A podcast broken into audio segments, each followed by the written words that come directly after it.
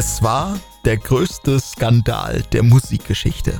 Dabei lief auf den ersten Blick alles perfekt für Milli Vanilli. Sie waren auf dem besten Weg, das erfolgreichste Musikduo zu werden, das jemals aus Deutschland kam. Denn ja, da nahm alles seinen Anfang. In München und in einem kleinen Ort mitten in der hessischen Provinz. Dort hatte der durchaus erfolgreiche Musikproduzent Frank Farian sein Studio. Er war in den 70ern und 80ern der Mastermind hinter der Disco-Formation Boney M. Like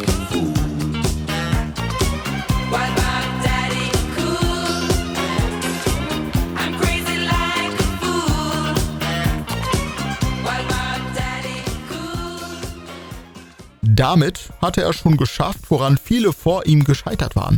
Er stürmte die Charts in ganz Europa. Doch Mitte der 80er, da war dann sozusagen die Luft raus aus dem Projekt. Die Erfolge ließen nach, es musste was Neues her. Wie passend, dass ihm 1987 eine Platte in die Hände fiel, nämlich von der undergroundigen Hip-Hop-Gruppe Numarx aus Baltimore. Ein echter Geheimtipp quasi. Aber komisch, irgendwie klingt der Song sehr vertraut.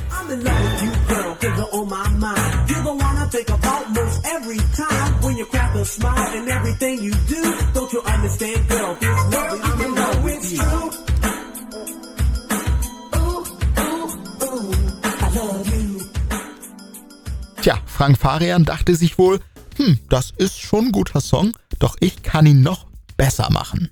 Gesagt, getan.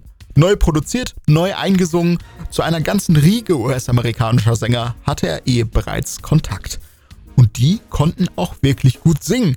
Doch eine Sache hat ihn gestört. Wir konnten natürlich nicht auf die Bühne gehen, der dicke, fette Brett und der, und der Farian und der John. Und da haben wir das einfach so laufen lassen. Es hat ja auch kein Mensch dran gedacht, dass das ein Riesenhit wird. Wie gut, dass mehr oder weniger zufällig der Franzose Fabrice Morvan, kurz Fab, und der Münchner Robert Pilatus, kurz Rob, bei Frank Farian vorstellig wurden. Er war begeistert, denn die beiden sahen aus wie Stars und konnten richtig gut tanzen. Doch der Song, der war ja schon fertig. Warum sollte man das nochmal neu einsingen lassen? So wurden Rob und Fab die Frontmänner von Milli Vanilli, ohne dabei selbst zu singen. Und sie unterschrieben einen Vertrag, den die damals jungen Männer Anfang 20 zum Großteil gar nicht verstanden haben. Ihr dürft singen, wurde ihnen versprochen. Es ist ja erstmal nur diese eine Platte. Doch die wurde erfolgreicher, als es sich alle Beteiligten je hätten vorstellen können. Platz 1 in Deutschland und Österreich, Platz 3 im UK und Platz 2 in den Vereinigten Staaten. Frank Farian hatte das geschafft, was ihm mit Bonnie M immer verwehrt blieb. Der weltweite Charterfolg war da. Nachschub musste her.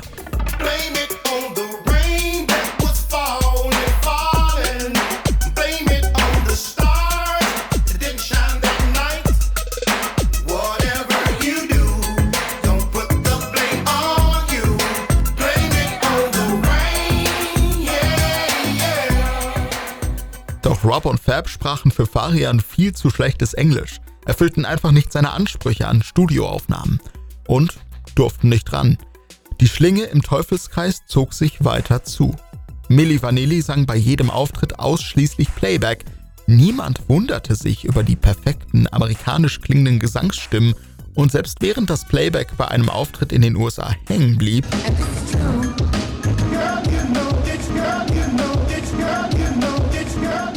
war das, entgegen mancher Behauptungen, noch nicht das Ende. Weitere Nummer 1 Hits folgten und dann der Gewinn des Grammy 1990. Ab diesem Punkt wusste Farian, lange kann das nicht mehr gut gehen. Denn der plötzliche Ruhm ging auch an Rob und Fab nicht vorbei. Drogen kamen ins Spiel und sie distanzierten sich von Farian. Auf ihrem zweiten Album Wollen wir singen, forderten sie, drohten mit einem Anwalt. Im November 1990, etwas mehr als zwei Jahre nach dem Beginn des großen Erfolgs, zog Farian die Reißleine.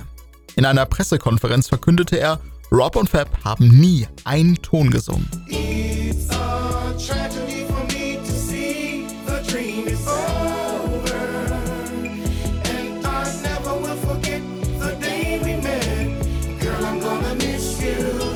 Der Traum war geplatzt.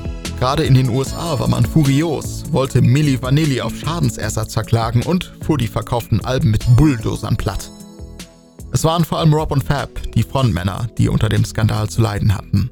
Genauso schnell wie die Karrieren begonnen hatten, waren sie auch wieder vorbei.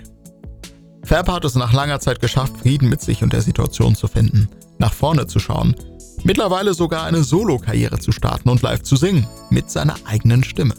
Nicht geschafft hat es sein enger Freund Rob.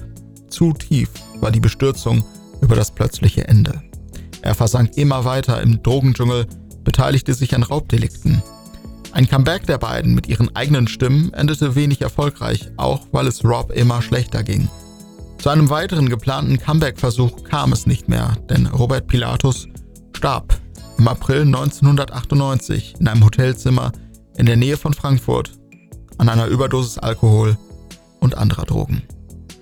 Heute sagt Fab Morvan, wenn er eine Sache ändern könnte, dann Rob aus seiner Suchtkrankheit zu holen. The only thing I would change out of that would be get Rob out of that drug habits. That would be like the ultimate. Wenn ihr mehr von Milli Vanilli erfahren wollt, insbesondere aus der Perspektive von Rob und Fab, die gesamte Geschichte rund um die Band und den größten Skandal der Musikgeschichte wurde nun auch verfilmt.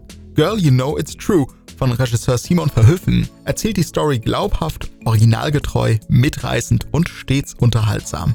Matthias Schweighöfer kann sich als jähzorniger Frank Farian austoben, kommt dabei aber zum Beispiel in puncto Dialekt und Sprechhaltung nicht ganz an den echten heran. Umso verblüffender ist die Ähnlichkeit der beiden Schauspieler Tishan Chai und Elan Ben Ali, die Rob und Fab verkörpern.